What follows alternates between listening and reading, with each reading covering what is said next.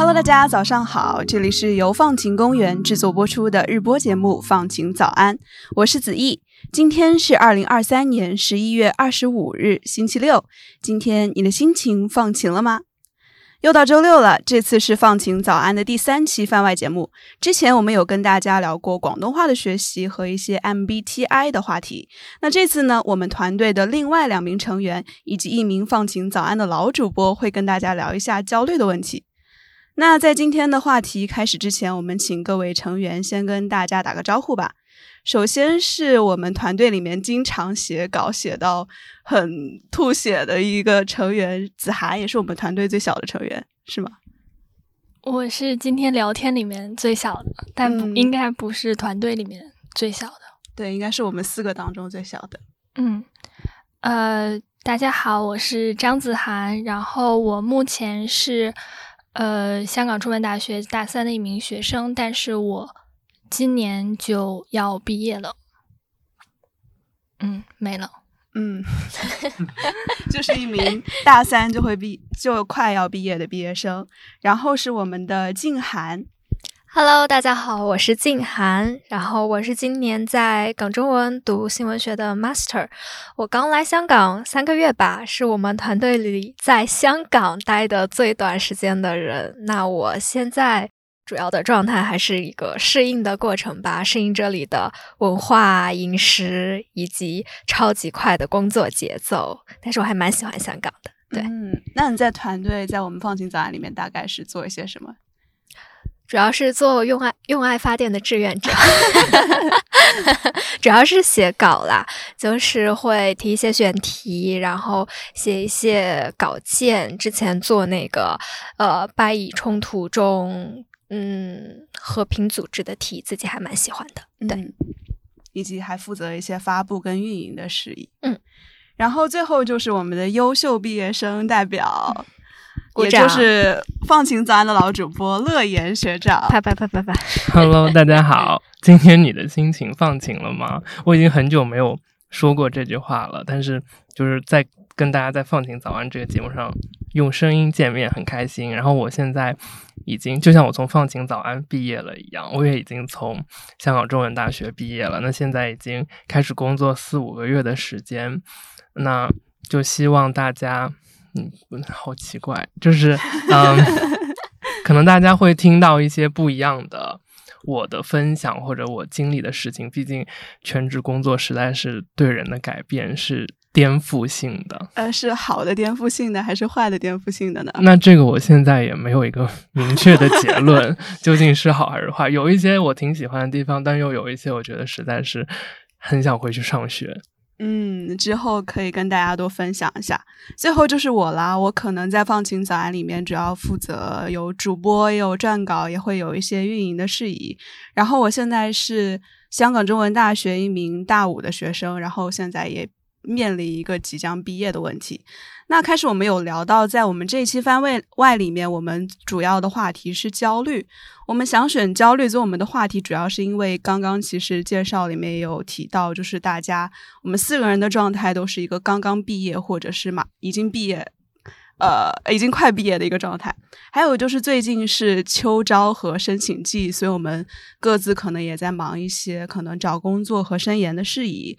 最后就是放晴早安团队呢，其实除了跟大家分享一些放晴时刻之外，其实在生活中也会遇到一些比较内耗跟焦虑的时刻。我们可能试试能不能在这期想到一些解法，但是也可以分享一下，就是我们自己对于焦虑这个话题的感受。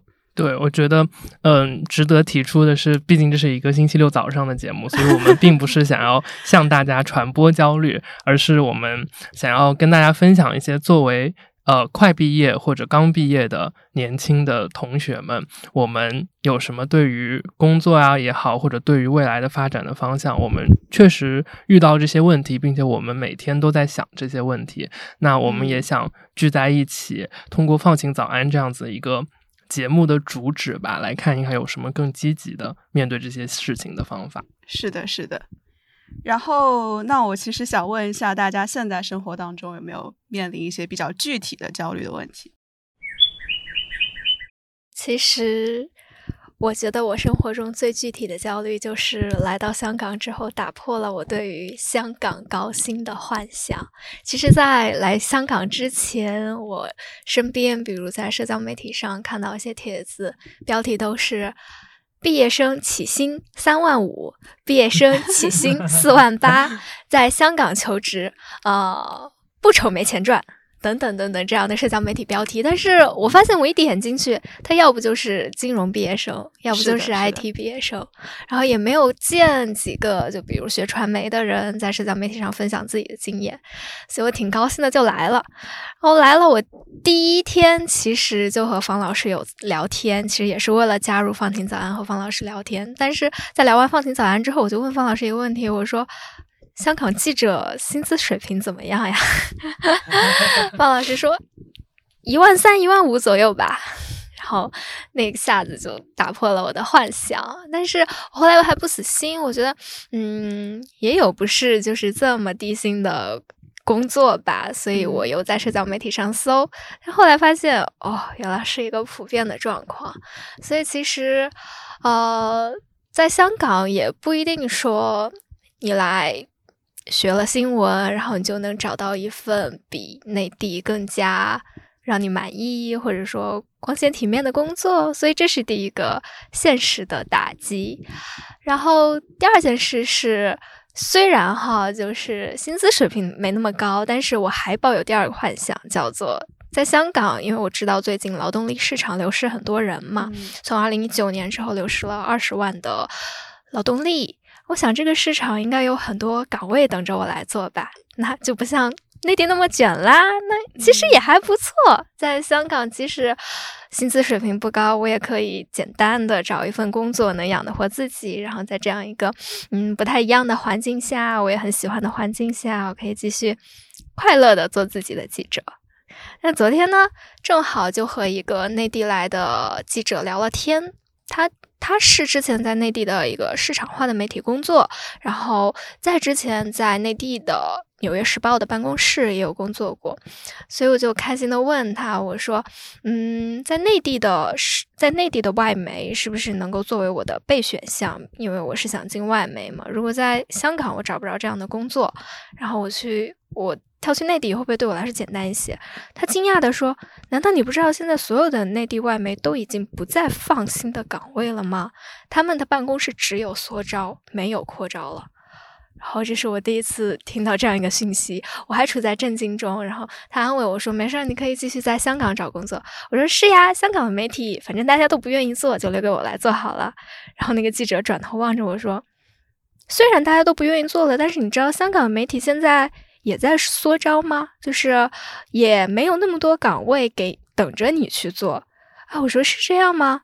他说是的。我说我对了，我对未来其实一直之前还挺乐观的。我说，嗯，我一定可以找到一份工作，就即使它不是那么的呃令我满意。他说这已经是我能听到的最乐观的想法了。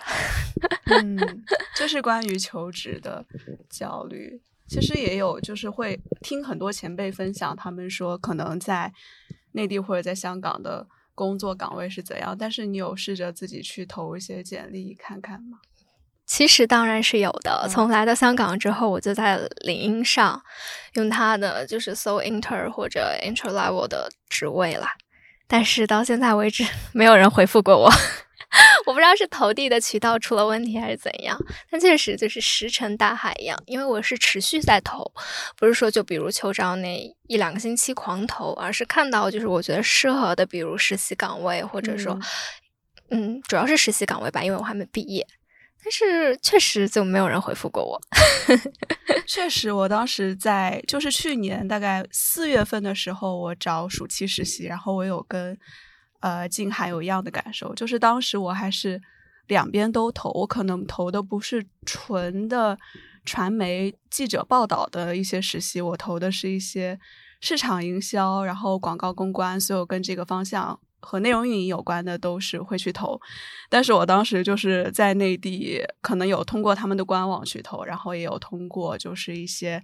你们有没有关注过那种求职公众号？有超多。对，就是他每天会给我推送很多各种各样的一些，就是什么啊高薪，然后会有各种实习生福利，比如说什么很好的午餐、下午茶，然后还有一些什么类似于休息环境特别的好之类的补贴，然后我就会进去投，然后然后甚至在很多不同的。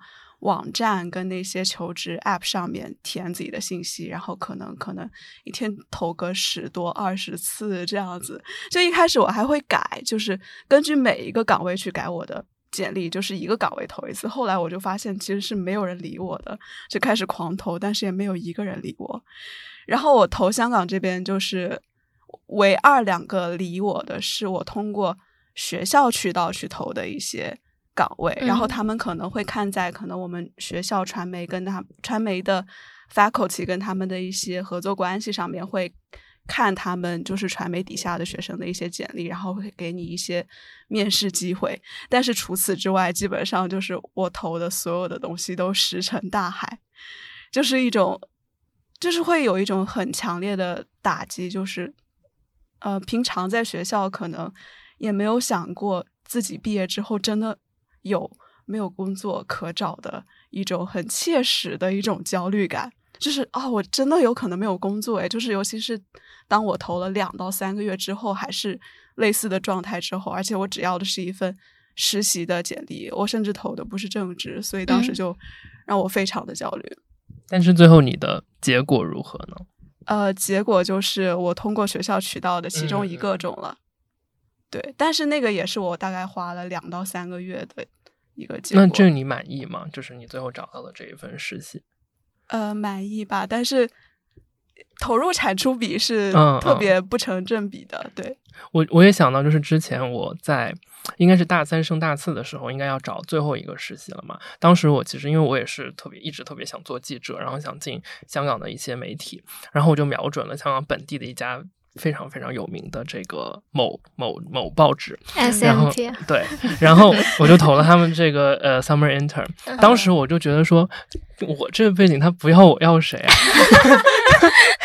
就是就觉得自己十拿九稳这个工作。然后但但当时其实后来就完全没有任何的回应嘛，就甚至没有任何的面试。然后再包括之后自己又就是很怎么说？不能说狗急跳墙，对吧？好像不是一个合适的词，就是就是走投无路，就是要投了很多很多家呃不同的机构，然后最后其实我觉得算有算运气嘛，就是虽然说有那个很焦虑的时候，因为那段时间我我在美国，然后子毅在法国，然后我们都有很多就是我们在交换，然后。我们就可能因为类似的这些话题，然后我们两个才熟起来的，就是因为我们都特别的焦虑，然后就互相聊天，就变成了好朋友这样子。所以，但是后来就是结果算是好的吧，是在我回香港隔离那个时候隔离七天，我住在酒店里的时候做了一个面试，然后最后拿到了那个实习的 offer。就是现在回头看的话，其实那个 offer 对我后来的帮助其实还不小。但我我我会觉得说，如果从一个所谓过来人的角度来看，就是可能最后会有一个这样子的机会，只是当然处在这样的过程中，确实会有很多的焦虑的情绪。可以问是哪个吗？哦，我后来是在彩星的那个彩星 Global，对，彩星 Global 做做了三个月。然后我还记得，其实有一些呃，就是求职的过程，它不是。一下投完简历就没有的，它其实是可能有。我当时投的一个是有两轮的 VI 或者是 AI 面试，然后在完成面试之后，好像它淘汰的比率还是挺大的，最后会进入一个群面的环节，然后最后再进个人面。这是实习吗？是实习，对，而且。这个应该不是我听过最所谓可怕的一个求职的过程。我听说，就是我有一些学商科的同学，他们是去投投行的一些实习工作。听他们说，面试加笔试加起来有九到十轮，然后他们会因为那个面试，就是会通宵去准备面试的问题，甚至还有一些同学，他们会在面试的前一到两周把自己从。呃，大一到大三学过的所有跟这个有关的知识复习一遍。问题就是，我们感觉如果这一份面试拿不到的话，就没有其他就没有后路可以走了。就是感觉是一步一步的台阶。比如说，如果我这份实习，比如说我大一升大二这个实习没有找到，我可以缓冲一下，我大二在升大三那个暑假我可以找到。但是在商科生的世界里面，我感觉就是如果呃大二升大三，大三升大四，可能一开始你要拿到一个 title 不是那么高的实习，然后大三升大四的时候，最好可以拿到一个会给你 return offer 的实习。然后那个 return offer 的实习最好是可能是心中排名前 top 几的投行，只要一步一步这样升级打怪上去，你就拿到了可能 title 没那么高的实习，你之后才有可能去冲刺 title 稍微高一点的实习。这是一个环环相扣的过程。是的，所以如果你从第一步就落下的话，就会感觉后面一路就冲不了了，就是点就在那边了，你还是得从一步一步脚踏实地的，就是从。可能可能爬台阶一样的走上去，所以它不是哦，我这个实习没有就没有了，而是好像会影响到我们未来的一个整个职业规划跟职业发展路途的一个事情。那你们会不会觉得，在如果像我们就是都是学传媒的嘛，在这个方面会不会就好一些？就不是说每一步都要那么精打细算、步步为营的那样。其实我当时学传媒的原因是因为这个。就是我感觉，传媒的世界里面没有那么多既定的模板去走，就是不会像商科一样，比如商科，如果你学金融的分支，你可能会按照这样一个模板去投你的想要去的公司或者是实习。但是在传媒里面，感觉大家对于实习的执念都没有那么深。比如说你在简历里面少了一到两段实习，那在你以后找正式工作的时候。面试官看了，好像也是 OK 的，对。然后我我也感觉，就整体这边学传媒的氛围不会让我觉得非常的 competitive，就是不会在这些事情上面比较。因为我经常在学商科的时候，可能大家茶余饭后的谈资，呃，不是谈资了，就是谈的话题都是，呃，我面试了一家什么样的公司，然后他给我抛来的问题是什么，然后我是怎么答的，以及。呃，有哪些公司给我发了 offer？然后我现在的考虑是什么？就是全部都是类似于这样的话题，在互相分享题库嘛。哦，我会想到之前看的一个印象很深帖子，是关于商科实习的，讲的是商科生。的这种关于实习的信念，其实很像宗教，就是我现在拿着很低的薪水，做着一份好像实际上也没有什么产出的实习回报，是为了我的来世，也就是所谓我正职的工作可以得到一个更好的报酬，就是为这个正职的工作打一个铺垫。但是没有任何一个学生可以百分之百确定的告诉你这个来世。他确实可以用这些实习积累出来，这就好比宗教，基督教，基督教中告诉你，佛教中告诉你，这一世你不停的积累你的善德，到了下一世你就会有福报。其实非常像现在实实习在做的事情。对，我觉得蛮贴切的。还有就是。呃，你可能有了这些呃善行的积累，你不一定能在来世得到福报，但是如果没有的话，就一定得不到。所以大学生每个暑假都在积福报。呃，是这样子的，其实没有什么玩的时间。那子涵呢？因为你现在是就是想处于一个想找工作还是想升研究生的阶段？嗯，我是想升研究生，因为我。暑假完成了一下那个学院必修的那个实习，然后觉得呃不太想工作。那你在申请研究生的时候，或者当时在申请大学的时候，有什么焦虑的一些事情？嗯，现在可能因为还没有开始申呢，然后就好像还没有很焦虑。嗯，其实这个也是我之前就是我特别想在节目里和子涵就是聊一聊的话题，因为我们之前在。嗯，提前做这个内容准备的时候，然后子涵就跟我们三个人的画风特别不一样。对，就是他就是完全没有任何焦虑的感觉，就让大家就叽里呱啦说了一通之后，我我很担心找不到工作，我很担心升不到研究生。子涵就说我我不担心，然后我就其实很好奇，就是你是怎么样，就是保持这种。平和的心态，或者说你是觉得说，因为你刚刚说还还没有开始申研，所以不太担心。你会觉得说，当你最后开始申请这些程序的时候，你也会有小小的波澜，还是说你是一种比较随遇而安的性格？嗯，我觉得我现在可能比较随遇而安吧，因为其实我觉得，即使我研究生。没有升上的话，好像也没有什么关系，因为我觉得 我大学三年读完了，我也可以给自己放一个假，哪怕我明年什么都没有，我就当 gap 了。嗯，对，我觉得这个还挺好，就是给自己一年的时间 gap。对对，但是你知道，我之前有在小红书，小红书就是这个传达就业焦虑的主要对平台。对，那么我就在罪魁祸首。小红书上就看到说，大家就是申请的 gap gap 一年或者怎么样，gap 几个月呢？然后有很多人就会在面试的时候被 HR 问，就说你这个几个月你去干嘛了？对对，然后他们说，我就我就在 Gap，那 HR 就可能就并不很接受这种事情。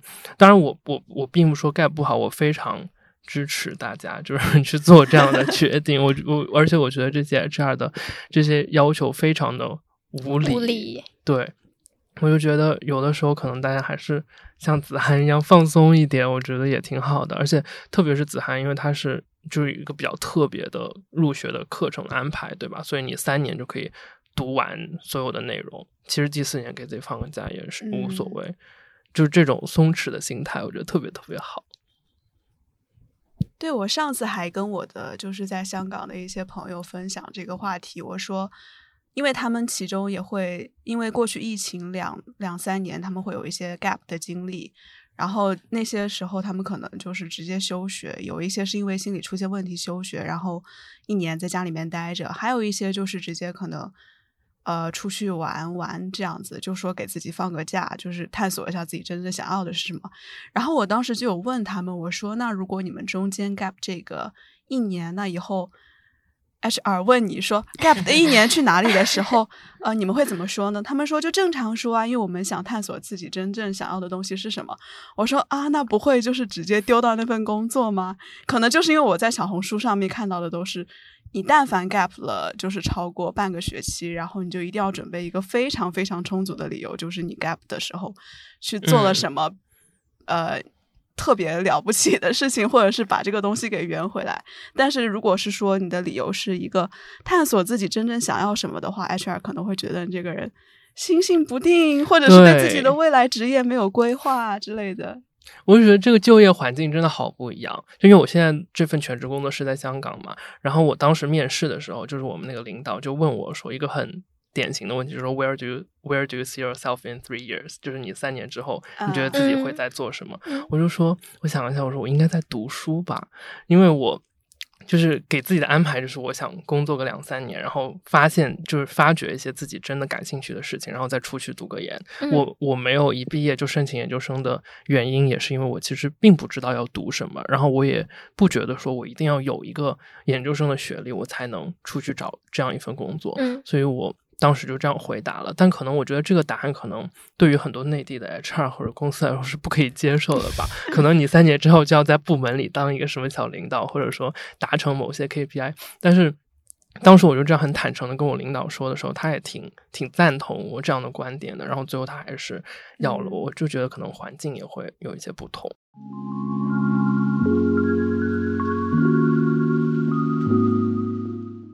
所以我们得出第一个避免焦虑的结论是少看小红书，是这样子的。真的，我觉得小红书实在是，然后包括就是静涵一开始提到的那个，就是所谓对香港工作薪资的那个感觉，嗯、我就觉得大家应应该都会看到说，小红书上其实大家的平均收入应该都非常非常高，就是小红书上的人不知道为什么都非常非常的有钱，对，然后对于就是文科生或者传媒生的这种。就业状况的探讨其实并不算特别多，因为有的人可能就觉得说你拿一万五的工资，你在香港怎么过呀？你简直是住在贫民窟里。可是其实就要过也是过得下去的嘛。我就觉得有的时候少看很多小红书的话，对自己的这个身心健康还是有好处的。而且你点进去的那一条帖子，你就会发现更多三条、五条、十条、一百条这样子的帖子，你就会觉得天，大家简直都是。周围及世界的那种有钱人的感觉。对啊，我现在月租、房租，呃，就是房租加水电，再加我们每个月吃饭的钱，加起来不超过八千块。我在香港，你给我八千块工资，对啊，我我就可以活下来啊，对啊，我就可以活下来，有什么活不下来的？但是八千块的房租，我感觉在香港算是比较少见的耶。不是四千六百块的房租，你房租只有四千六？嗯。天，我记得当时乐言说他找房子找了很久，最后找到的是一最后找到一个六千五的烂房子，就是我的，就是工作这一年别的焦虑没有，房子给我带来的问题倒是不少。那你们觉得就是呃，当我们在谈论焦虑这个话题的时候，我们谈论的到底是什么呢？是一种对未来担忧的不确定，还是一种就是对自己身边就是有很多事情要发生，然后就很担心的一个这样的状态嘛？嗯，如果要我先说一点的话，我觉得一个是就是对未来的确定性肯定是非常重要的吧，就是在引起焦虑的这个情绪当中，就是我们。而且特别是比如说你毕业之后，你不是说有一个很明确的路嘛，读完大三、读大四的这种。升学的选项，而是你有很多种不一样的道路可以选，但是偏偏这里面有一个好像所谓的更好的选择。那当你就是可能发现自己离这个选择有点距离，或者说并没有办法轻而易举的就走上那条路的时候，那你接下来的路怎么走？我觉得就。可能是当时引起我的一个焦虑，就像我当时投那个《南华早报》，我不知道这个名字可不可以播出去。为什么不可以呀？南华早报会不会恨我？逼逼掉。就是比如说，我当时投南华早报，我没投中的时候，就其实当我在申请的那个时候，其实没有到特别焦虑，觉得势在必得。但是当他不理我的时候，我就开始。焦虑了，因为我不知道怎么办了，我没有一个后备的选项。但是我刚刚听到子涵说，他就觉得说，他就算升不到研究生，也可以去 gap year 一年。我觉得，当你有这样子的，你自己也很满意的这种备选项的时候，我觉得可能焦虑的情绪就会少一点点。所以，其实我听出来，就是你有一个呃更好的选择和一个比较差不多或者是将就的选择，它其实是有一个。就是，呃，价值排序在里面嘛。我会是这样的人吧，就是我会给自己想好，说我我我我我接下来想去这个地方工作，或者说我想做这样一个类型的工作。当然，可能不会想的那么固定，但是如果一旦这个事情就像那次实习一样，如果它稍微偏离了轨道，可能我就没有把另外的选项想的特别清楚。因为包括我最后做的那份工作，其实也是靠运气，就是。歪打正着找到的嘛，所以就对于我来说会是这样子。嗯，但是运气不也是实力的一部分吗？那也也是可以这么说，但是我觉得有的时候运气就很难讲。包括这个呢，这个南华早报该公司，我呢在这个 在寻找正职工作的时候，再一次瞄准了这一间公司。嗯，那么我就瞄准他的一个叫 graduate trainee 的这个啊，这个这个叫什么就业的途径途径，对这个就业途径，然后我就面试了。他这个面试旷日持久，我不知道你。哦，可能还没有开始，它是从二月份开始，一直到五月份，嗯，就是可能总共有两三轮的时间。然后哦，二月到四月吧，然后两三轮的时间，我其实一直是从最开始一直到最后一轮了，我已经进到最后一轮了。但是该公司它就是最后没有选择我，所以，但是我觉得又又是运气啊，就是在。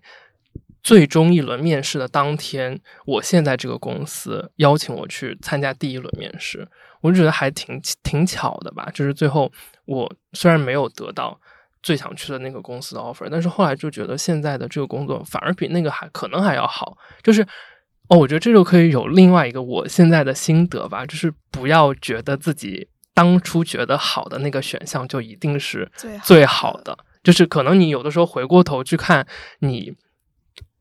就是，嗯，不小心走上的另一条路，说不定反而会带来更好的一些结果。它有可能是让你心情更好，有可能是内容你更喜欢，有可能是对你未来的发展更好。我觉得，就是评价，如果单从找工作来看，就是评价一份工作，它可以有很多很多个面向嘛。它没有一个特别完美的工作，但是就它可能会在别的某些地方对你来说更好，或者我觉得都会让你更开心。这个会挺重要的。就之前还听过一个说法，就是不要过度的美化你没有走过的那条路。嗯，我觉得也挺适用的吧。就是可能有的时候，对我这种有一个很明确的规划的人，有的时候不照着原计划走，可能也不是一件坏事。我同意，就是可能对自己原来定好的一个职业的路，就那一条不用那么执着，而是可以把整个视野放开一点。因为我有同感，因为我当时找暑期实习的时候，也是我最想去的那家公司没有录我，反而是后来一家也是比较好的 PR 公司录了我。然后那家 PR 公司录我的，其实是因为我在。呃，大一升啊，我忘了是大一升大二还是大二在大三的时候找一份跟这个工作看上去完全不相关的一段，特呃叫呃金融证券公司的实习，才把我招进去的。所以其实里面有很多歪打正着的东西，我也不知道 HR 当时是因为什么，然后因为这一点把我录进去的，是事后才知道的。对，呃，静涵。关于就是你开始讲的，就是在香港工资的这个焦虑，你觉得你其实焦虑的到底是什么呢？我觉得是一种环境了。嗯，如果真的要反思我自己，问我自己的话，我是那种没有规划，哪条路对我来说我都可以接受的人。就是乐言刚才讲的，我其实特别认同。就是，呃。假如说我现在真的找不到一份记者的，或者说一份主流社会可以认同的工作，我其实有给自己铺很多后路，比如我可以去打工旅行，我可以申请一个签证，然后我愿意去打工旅行，就嗯，这对我来说其实不是一个就比如说梦想，或者说。没有实现可能性的东西，因为在之前我有尝试过很多次，比如做义工或者做志愿者的经历，就他对我说是一个有实施可能性、有步骤、心里有步骤的事情。然后再比如说，我有去关注叫互惠生，不知道你们有没有听过。之前有关注一个博主，又说到小红书了。小红书有的时候也可以缓缓解焦虑啦。他是在美国做互惠生，就类似于一个家庭保姆，但是每个月他说可以积攒下八千美元的工资。这样的经历其实都可以发现人民币，sorry 是换算成人民币。这样经历其实都是可以给我一点点作为后备选项的信心的，所以。其实，当我在谈论焦虑的时候，我更多想去谈论，或者说有点担忧的是，嗯，当我所选择的路和主流的那条路不一样的时候，我没有办法来证明自己是正确的。嗯，就即使我在心里是可以，就是自我认可的，但是很多时候我缺乏一种。怎么说？就是共同体的认可，那这个时候你会去自我怀疑，然后自我怀疑就引发焦虑。但矛盾的是，我其实是有。可以走上主流道路的选项的，比如，如果我从大三，我从大四开始去投那些大厂的实习，我从最底层的那种，呃，工作做起，然后我先积累第一段，就是其实在国内是有这么一条，就是给你指明好的道路的。你第一份要找中厂的实习，就是腾讯、字节你是找找不到的，你可以先从网易开始找，网易有了第一份之后，你再去找大厂，就腾讯啊、字节这些，然后就比较好进了。呃，你可以先从那些就是听起来没那么赚钱的岗位做起，比如说运营。但是你有了运营的这种积累之后呢，你就可以去做稍微感觉赚钱一点的岗位了，比如 marketing，mar，marketing。嗯，然后做完 marketing 之后呢，你可以试着往那个商业战略那方面转，然后就这样一步一步一步积累下来。它在我心里其实它很像一条明确的光明大道，但是我时常感觉自己就是在。光明大道之外，然后转了个身，然后扒开草丛，然后走上一条独木桥，然后独木桥独木桥前面黑漆漆的，你也不知道前面是什么，但是我好像就愿意走这条路，就即使走不通，我其实充满百分之八九十的信心。我说我我我我没关系，走不通，我还可以再扒开草丛去走另一条。那有的时候你也会回头望望那条光明大道。然后，嗯，你望望那条光明大道的时候，你心里就会焦虑。其实是这样的，我觉得，对我们可能就是听完刚刚静涵分享的感觉，我们其实难免会跟所谓的主流模板一直在用自己的经历跟他做对比。其实刚刚静涵提到的光明大道，它真的有那么光明吗？就比如说，其实刚刚有，其实它里面有一套潜藏的价值排序，就发现没有？比如说你刚刚讲的，就是可能运营是没有那么高等的，嗯然后再往上 啊啊我刚才忘记提一个很重要的点，就那个鄙视链顶端，所谓文科生鄙视链顶端的那个岗位是产品经理。嗯，就如果你能做到产品经理相关实习的话，主流的嗯小红书吧，那些人就会在下面评论，好羡慕姐妹，姐妹好厉害岸。对，哦，竟然是这样。哎，其实我想问一下子涵，因为刚刚就是提到这个主流的选择，那非常明显，gap year 它并不是一个主流的选择。如果当你就是如果说你你考虑到 gap year 这个备选项的时候，你会自己悄悄做这样的比较吗？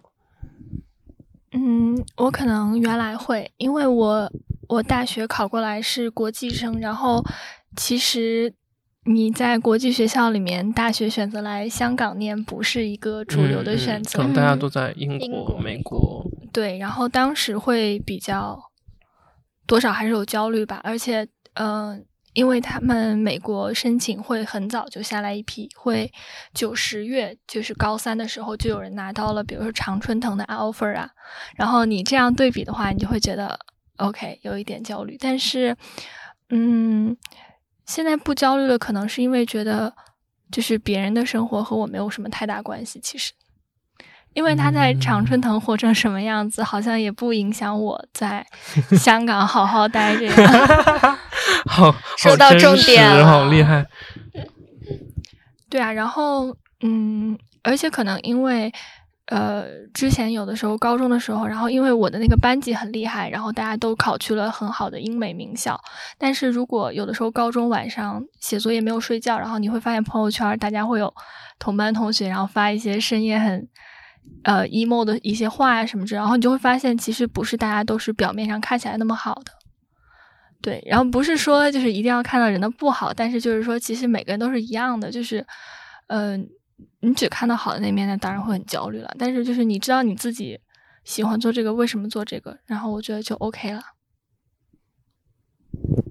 天呐，震撼都给我们说语塞了。震撼。我觉得这个就是也很适用我现在的状态，就是你总会遇到一些工资比你高的人，然后，然后总会遇到一些更有钱的人，但是就是像子涵说的，人家过成什么样跟我没有任何的关系，对吧？但是你你会怎么？我想再继续请教一下，就是你是怎么 就是，嗯，稳定住自己的心态的？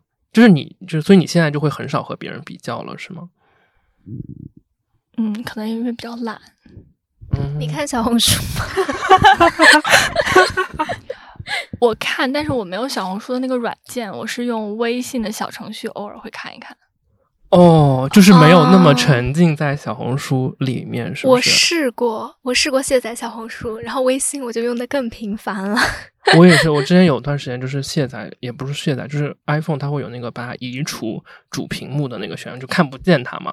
但是呢，我就每次会就是滑下来顶上那个任务栏，我如果专门去搜它，对吧？对，或者就是说我开太多了，我一滑就有小红书，就发现就没有用。但是删掉了，我又很怕就是和这个世界脱节，对所以我就不得不就是经常打开小红书。小红书这个这个产品经理做的非常好，我觉得。哎，但是我没有怎么看小红书，我还是很焦虑。为 什么？那你的焦虑会来源于社交媒体吗？我觉得不是来源于社交媒体，但是我不知道我的焦虑 来源于何处。但是应该不是在小红书上面看到很多焦虑的帖子，我觉得你身边的上课同学是不是就已经够让你焦虑了？但是他们现在已经开始读 master 了。但是哦，这可能也是因为他们已经就是在读研究生，然而我只是一个很苦的大五学生。但我觉得可能是存在一个 peer comparison 的东西，因为子涵刚刚提到，就是他其实没有必要跟自己的同学去比，然后这样的话就会让他焦虑就会减少很多，或者是没有。我在想，我们确实在生活中很少跟前辈去比，或者是就是呃，去跟入行很久的人去比，其实差不多都是跟我们身边同学或者是跟自己阶段啊、水平啊比较类似的同学去比。然后是不是因为我们在比较的时候，假设我们看到了对方身上更好的一点，但是我们更注重于自己身上不好的一点，就会产生自己好像是不是比较差劲，然后所以会产生一种类似于焦虑的负面情绪呢？我想到我最不焦虑的时候，其实就是和放晴的团队在一起开会的时候啊。这样，嗯，对我认真的反思了一下，就除了和放晴团队在一起开会的时候，其他时候因为身边内地的同学太多都是以大厂为目标的了，然后所以他们给我造成焦虑，就是我刚才讲的那样一种偏离光明大道的焦虑。但是在放晴团队的时候，大家好像都有自己不同的道路。这时候就不焦虑了，对，确实。我当时参加放晴的一个原因，就是因为参加放晴对我而言，对我职业发展道路上面的呃很多日后的准备来讲，它其实并不是那么符合那条路，所以我并不能把它作为我简历里面非常有利的一部分去做这件事情。所以我就在想说，如果我做放晴早安，那我肯定是纯为了一些我自己的兴趣去做的，那就不是纯为了我的简历去做的。这样做事情好像确实比我。做其他的那种比较功利性的事情、润色简历的事情要更开心一点。嗯，就有一种就是离开了那个光明大道之后，就就离得远一点，就不要一直去看那个光明 大道，对对，也是就会舒服一些。是的，是的。其实我比较好奇，乐园，你已经参加工作了吗？参加工作好像你旧社会的事情。嗯，我参加工作四个月有余了。啊，对。怎么回事？没有啊，因为我记得之前乐言还是蛮焦虑的一个状态，因为我印象很清楚，就是当时我们从新亚书院走到百万大道那条路上，然后我跟他就非常非常焦虑，他当时还在考虑他几个实习怎么选的。但是我这一次见他的时候，整个人已经平和了下来，就是浑身散发着一种 peace and love 的氛围。所以我就想问，参加工作之后，是不是这种焦虑就消失了很多？我觉得对于不确定性的焦虑会小很多，因为你暂时不考虑跳槽的话，就是你你就每天就做这个工作，你就就工作呗，就每天去公司坐在那里八九个小时，然后再回家，就是确实生活中多了非常多的确定性，实在是太确定了，我的生活 就确定到一种无聊的程度。然后我觉得另一方面就是。工作之后，没有什么太多力气去焦虑了。就包括我今天其实身体不太舒服，我工作四个月已经生了四次病了，我就觉得有点，当然是我自己个人体质的问题吧。我觉得，就是对我来说，确实跟上学期间的状态是非常非常非常不一样的。就是你你你每天所要面对的这些事情，然后那些强度要求你的那种效率，或者说你就反正你整个人的状态吧。就都是和上学期间非常不一样的，然后就少了很多让我有焦虑的时候。我可能以前上学的时候，我就是每天，比如说我十一点，假设说我十一点睡觉，对于上学人来说非常早。就是假设我十一点睡睡觉，我就关灯躺在那里，那我可能焦虑就焦虑到一点一点多，我才能睡着，因为。闭上眼之后就开始想，就是可能找实习的事情或者怎么怎么怎么样。但是工作之后，就是你更多的就是累了，就是你躺在床上你就就睡了，就是没有什么 没有什么力气再去想这个有的没的的事情。我觉得这个是客观上一个有点难过，但是也挺。对于消解焦虑来说是挺有效的方法吧。其实是诶，我之前学心理学课的时候，好像有看到过说，如果你晚上早一点睡觉的话，就是睡眠可以帮助你，呃，缓冲你的焦虑情绪，好像是会让你的大脑，呃，更加的有效的注重在其他的事情上，或者是就是会让你的大脑不会集中在焦虑的那个事情上，就是还有一些科学依据。所以早睡早起。那今天晚上回去早点睡。但是有的时候上学的时候就是早睡，我就睡不着嘛。就是我其实不是一个很快就能入睡的人，所以焦虑都会集中在睡前，就是又特别天马行空，就想到这个又会联想到那个，然后就联想到全世界让我焦虑的问题。那工作之后确实就会好很多，而且我觉得就是工作，因为每天它不像上学，可能最多也就是早上三个小时课，晚上下午三个小时课这种的。但是工作之后，你就是从九点钟到六点钟，整个九个小时都是，就其实虽然说我们的那个所谓那个 work life balance 其实挺好的，但是你不免就是下班之后还会不停的回想你工作当中遇到的事情，或者说你第二天要会去要处理什么东西。就感觉工作实在占据了你生活中太大太大的一部分，它好像已经完全定义了你就至少对于我刚刚工作没多久是这样子的。但是我觉得，同时我最近也在努力的调试自己的是，就是怎么样在有限的私人时间里去做更多更有意义的事情，而不是每天到了家之后就躺在床上看小红书，看到我睡着，就就这样的生活，我觉得就是很累。工作之后还看吗？当然会看，焦虑了，就是。工作之后，就可能小红书引起的焦虑就会不不一样一些吧，因为总总是一个大家分享自己美好生活的平台嘛，那你就会看到。大家美好的生活，比如说呢？就比如说，大家大家就说啊，这个工作这个工资每个月四万，那个工作每个月五万，那我到底该选哪个呢？真是好苦恼。或者就是大家就说什么这个房子，这个房子什么呃每个月两万块钱一个月，然后住的特别开心，我自己终于有了温馨的小家，就这种的，就是看了之后就想说，天，你在你在炫耀什么？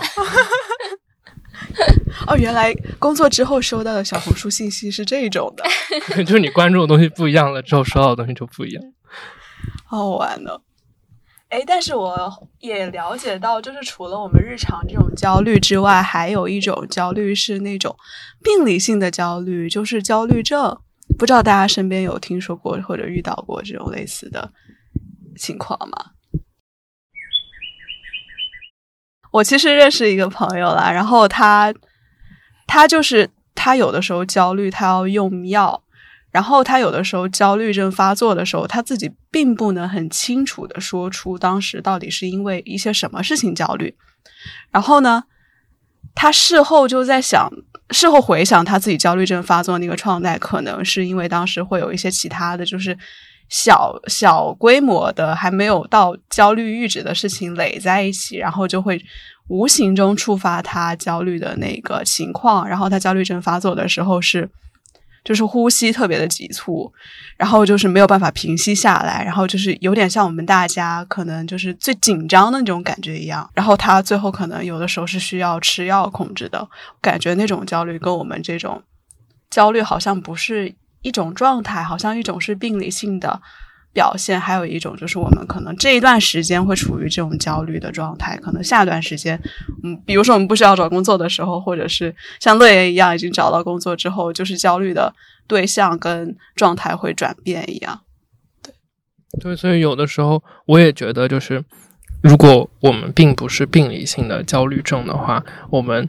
就我，我觉得可能对于我来说，就是尽量不要过分放大自己的这个焦虑的情绪，或者就是，嗯，不要过分的觉得自己是一个很受害者的这样子的一个角色。就我也不知道，我我没有想的特别清楚啊，但是我会觉得，就是也不要就是总是夸大和渲染。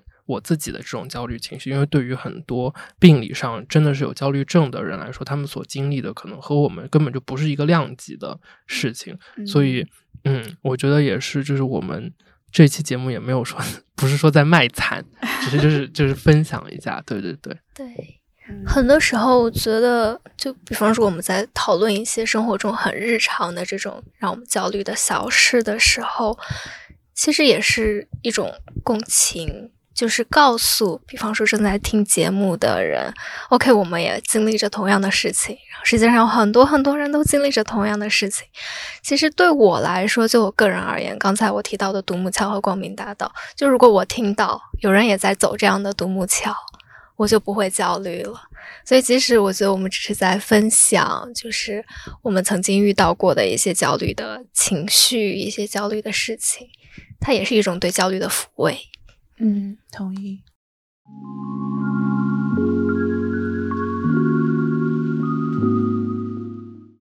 其实我就是之前有想说想分享的是，因为工作当中就会遇到很多不一样的人嘛，就形形色色，你的同事他不都是你的同龄人，然后我就遇到过一些挺挺启发我的人吧，或者他们的经历，比如说我有有一次跟一个同事吃午饭，然后他说他之前。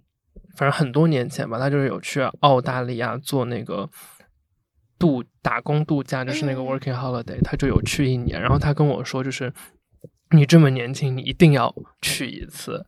就是他就有鼓励我说要去。其实我一直都挺感兴趣的，但是都拿不准主意，说什么时候要去，但是遇到了这样的同事，然后他又分享他在澳大利亚就是在一个教会里面打工，然后遇到了一些很好的人，然后他们到现在还在联系，或者说他每次回澳大利亚会就是去跟他们见面，我就觉得，嗯，其实也也也就很好啊，就是这样子的一个经历，我觉得。我应该要抽出一年的时间去探索这些事情，然后包括还有另一个，就是另一个我们公司的同事，他现在是在做一些，就是我们是一本杂志嘛，然后是做这个杂志负责嗯拉订阅量的，就是做类似做销售的一个岗位吧。然后他其实刚毕业的时候是在美国，他在美国读的本科，然后他留下来在一家航空公司做机场的地勤。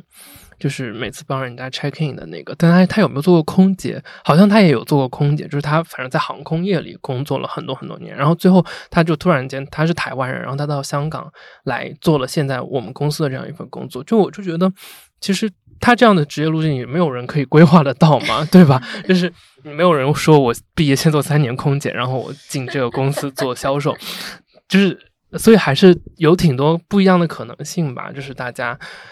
也可能也不是像，就是所谓真的商科一样那种那么，那么一步一步的那种职业的安排。就所以包括虽然我现在做的是一个类似记者的工作，但是我也不会觉得说自己会一直做记者做下去。那我之后会想要做什么呢？其实我就就一边做一边看呗，然后。那我就想先去澳大利亚打工打个一年，然后我我我心里有一些想做的工作，攻略。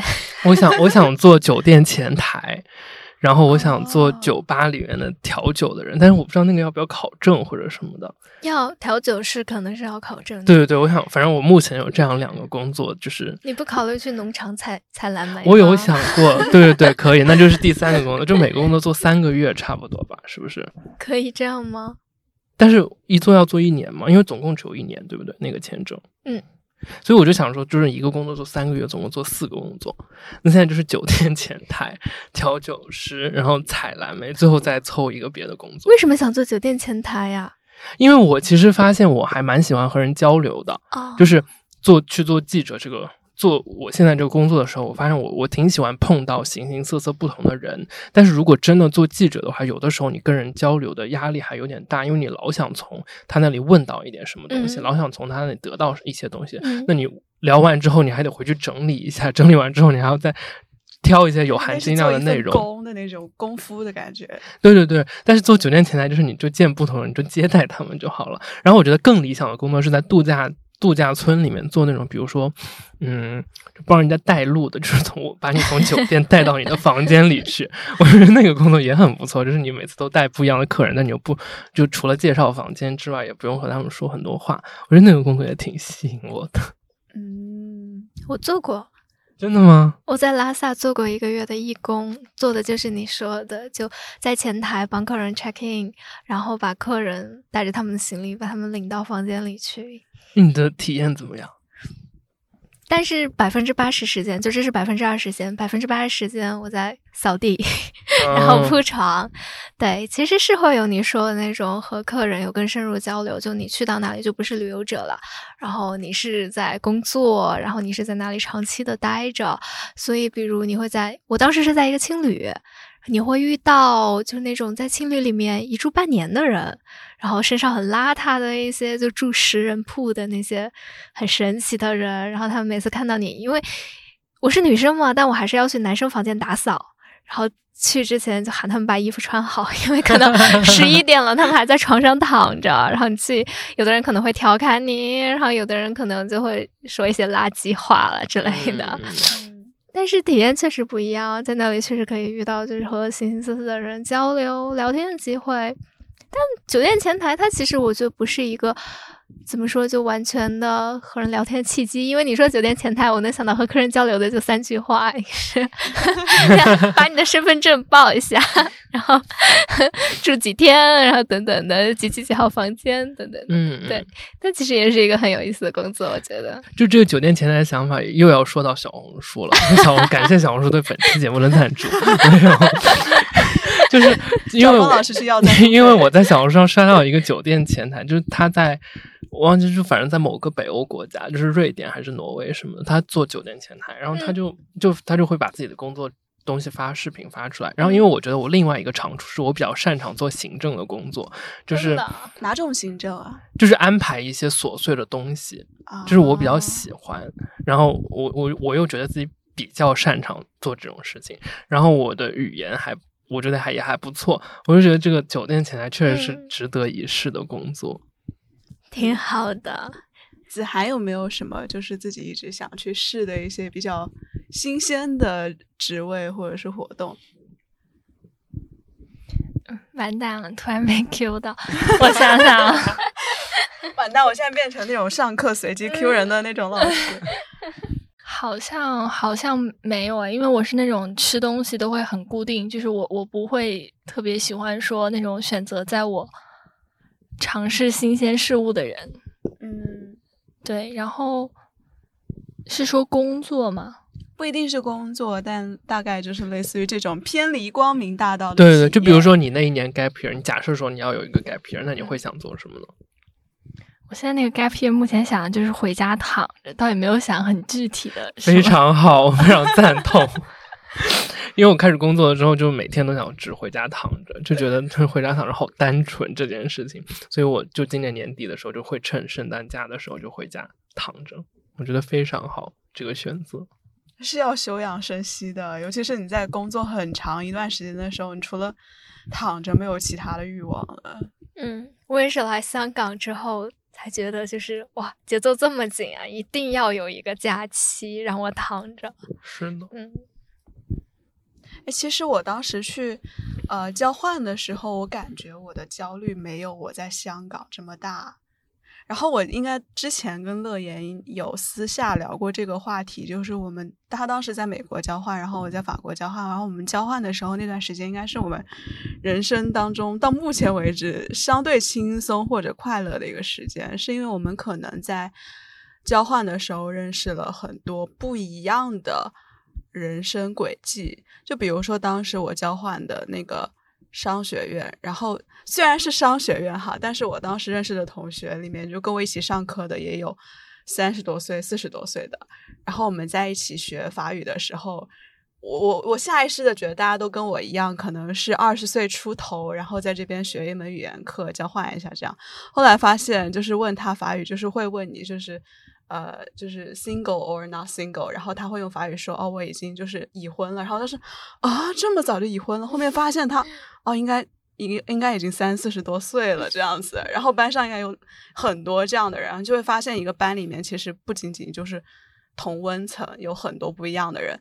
然后当时有一个同学，他暑假做的事情也不是实习，就是他只是在法国用。自己的自行车呃自行车就是骑着自行车在法国南部那些村庄走了一遍，然后就只是为了看那些农场环不环保，然后他就整个暑假可能几个月的时间就是自己在完成这件事情，然后回来写了一份 report。那是作业要求吗？不是，是他自己喜欢的事情。然后这个 report 就是为什么你们能知道他写了一篇？他在做课堂上展出了吗？哦，是因为当时我们在上一门 sustainable business 的课。然后里面就会分享很多就是比较负责任的社会企业的做法。然后他当时刚好分配给他的题目就是可能法国一些呃二氧化碳排放还是农场浪费的问题。然后他就把他这段经历分享出来。他那个 presentation 也跟我们的 presentation 不一样，他不是那种比如说什么公司背景介绍啊、做法什么，他就是完全完全的把自己的这一段呃深入的分享就是给大家讲了一遍。然后其实老师的评分也就是非常的宽容，就是觉得啊，这真的是一个很好的一个洞见或者 insight，所以应该他的分数不错啊。上课生开始关注分数，其实不应该，突然功利起来了。不好意思，下意识的，对，呃，不好意思，我不应该去用这种功利的东西来评判这么这么这么这么神圣、这么纯洁的事情。对，是。然后还有一些 guest speaker，他们是一对夫妇，然后他们就是当时就想，啊，有没有可能就是我们自己买一辆房车，然后同时去，呃，欧洲、北欧还有南欧的几个国家去看一下每个国家不同的企业他们的，呃环保的行为到底是怎样的，他们的碳排碳排放是怎么样。但他们其实也并不是很有钱的呃人家，他们就只是单纯提出了这个类似于 proposal 的一样的东西，然后应该是有跟公开说说我们两个即将要做这件事情，然后有。支援的话，其实可以支援。然后当时应该会收到了一些经费，但那些经费只够他们做一个房车的更新跟修补。然后他们在做好那个房车之后，就在之后的呃半年还是一年，就是在整个欧洲都游历，是真的去采访各个不同公司的 CEO，问他们一些公司的环保的做法。然后最后就是。把整个经历写成了一本书，然后还蛮畅销的。最后回来我们学校做 guest speaker，然后也会得到一些讲座啊、付费讲座和赞助的机会。所以我感觉其实很多时候他们只是在做自己想做或者是喜欢做的事情。做了之后，他们其实也并没有说我们就是说啊，做这个会没有钱赚的，你这做这个怎么生活呀之类的。就是他们没有在考虑这件事情，好像一切就是自然而然，就是船到桥头自然直的东西。没事。我的感想是我恨欧洲人。我的感想是，为什么其实我们知道、听过，或者甚至是遇见了这么多不一样的人的故事，这么多不一样的人生轨迹，但我们还是会焦虑呢？跳不出这个圈。对，就是我刚刚听你那个故事的时候，就在想，就是如果是让我去做这个事情，我敢吗？我不敢，就我不会敢去。比如说我。我这个暑假我不实习，然后我去踩单车游历南法，我觉得我做不出。其实有的时候就是讲这些事情的时候，好像会呃给人一种 privilege 或者是一种特权的感觉，会让人感觉有对。但是这种特权好像是来源于，呃，你有足够的底气，有足够的家庭的财政支持，以及你的父母很支持你去做这件事情，或者是整个社会会给这件事情一些包容的态度，才有可能做得成的。但是好像在这个，比如说在香港，我感觉就是整个，呃，职业模板也蛮固化的，我好像也暂时没有听到过任何一个人去做这个事情，所以我感觉跟。一整个社会对这些求职或者之类的事情的宽容度也有关系。但我觉得，就是可能自己的勇气也特别重要吧。就是你如果真的是我们把所有的这个责任都推给环境和社会，那好像我们最后的解法就是离开香港，去欧洲，对，去欧洲生活，那好像就没有别的这种解法了嘛。就是，嗯，我也希望我自己能有。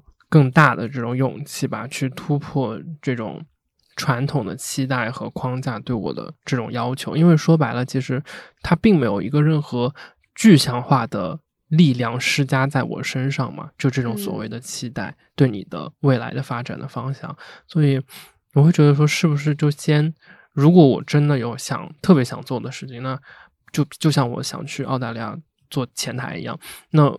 我会我就先去做了，我做了之后再看嘛，反正船到桥头自然直，应该会有，应该会有接下来的方法吧。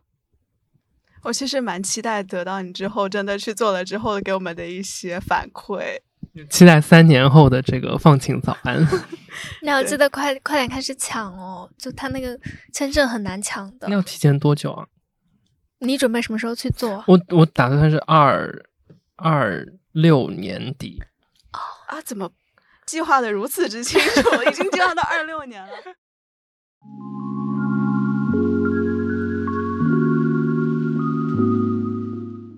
但是我觉得今天我最大的收获就是子涵，他告诉我的这个。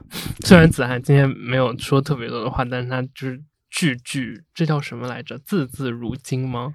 还是什么？字字珠玑？不要这样！我的成语好烂，就是这叫什么词？什么词啊？字字珠玑吗？但珠玑好像就是不太好吧？是吗？我不我不知道哎。反正就是说他们说的话很有价值的意思。就是我觉得子涵的那个观点挺好的，就是人家过成什么样，真的跟你没关系。然后我觉得在此基础上，就是希望大家都有更多的勇气去做自己真的想做的事情，然后不要先不要考虑太多，因为我觉得确实就是。工作之后，我就觉得时间的重要性吧。就是其实，在上学的时候，可能好像每天也都挺无聊的，就可能会有的时候。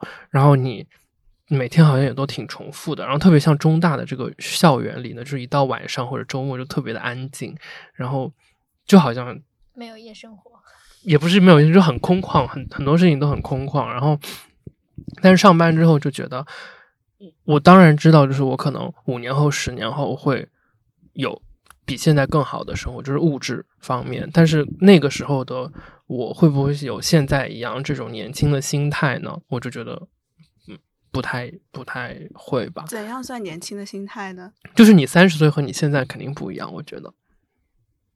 就是虽然这不是一个年龄焦虑的问题，但是我觉得就是你你当你工作了那么多年之后，我觉得会不一样吧。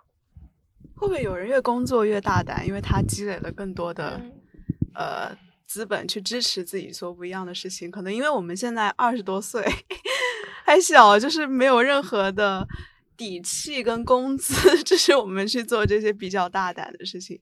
嗯，有没有可能就是之后可能三四十岁之后更？但也有人说年轻就是本钱啊，就是你你也不能说老，就是你，比如说你到三四十岁了，你可能你有动力去改变你的生活吗？我觉得说不定有哎。嗯，那就期待你到 三四十岁的表现。好的。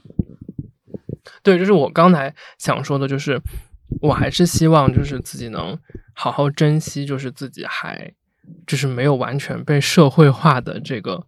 阶段吧，因为我现在其实我我我虽然开始工作，但也就才四个月，所以还只能说我还是个学生，所以我我就希望能在有限的这种时间里面，就不要忘记，就是我会一直提醒自己，说我其实我的人生还会有很多的可能性，我眼前的这份工作并不代表我接下来的人生，然后它它只代表我这段时间赚钱的一个工具，它。它并不能定义我的很多事情。老板听了会伤心的。那老板会理解我的。对了，因为我之前在找实习的时候有看，就是一个大厂，他应该是一个级别比较高的，然后给实给投简历的一些实习生的一些话，然后他有说到说，呃，他认为就是现在很多的年轻人可能就是呃，比如说。如果在内地读书的话，好就还好；如果是去境外读书的话，可能就会花一年的时间 gap year 什么的。然后 gap year 里面什么事情都不做，然后就好好的浪费了一年的时光。这一年时光你本来可以用来去干 A B C D E，但是你现在什么都没有干。同时呢。他们在找实习的时候，可能就是比较满足于现在能找得到的工作，他们不会去想说，如果我拿一个更好的 offer，对我未来的职业要求会怎么样。所以我当时就是听到这番话的时候，我会觉得有一点不不是一点吧，就是很不舒服。然后我同时也在想，假设我以后工作到了。呃，某位大厂可能领导的那一个岁数的话，会不会会跟我的就是新就是新入职的那些呃 fresh potato 说类似的话？我觉得好可怕呀！这真的是跟年龄有关，还是就是？没有，这就是人的问题。对，是人的问题。就是如果如果你的这个领导或者面试的时候，那个 HR 说了这样的话，就代表你跟这个公司根本就不合适。是，快跑！对啊，就此处不留爷，自有留爷处。就是我一定会找到一个接受我，就是 gap gap 了一年的公司。那那样的公司，我觉得也会工作的更开心吧。嗯，同意。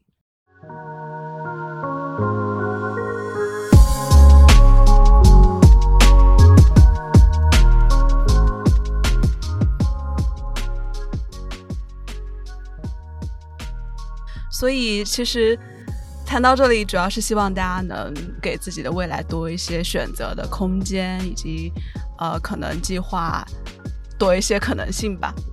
那到这里，本期的放晴早安的番外就结束了。非常感谢子涵、静涵和乐言的分享，然后也希望大家在听完之后可以稍微的缓解一下自己的焦虑情绪。感谢收听，祝你拥有放晴的一天。我们下期再见，拜拜，拜拜，拜拜。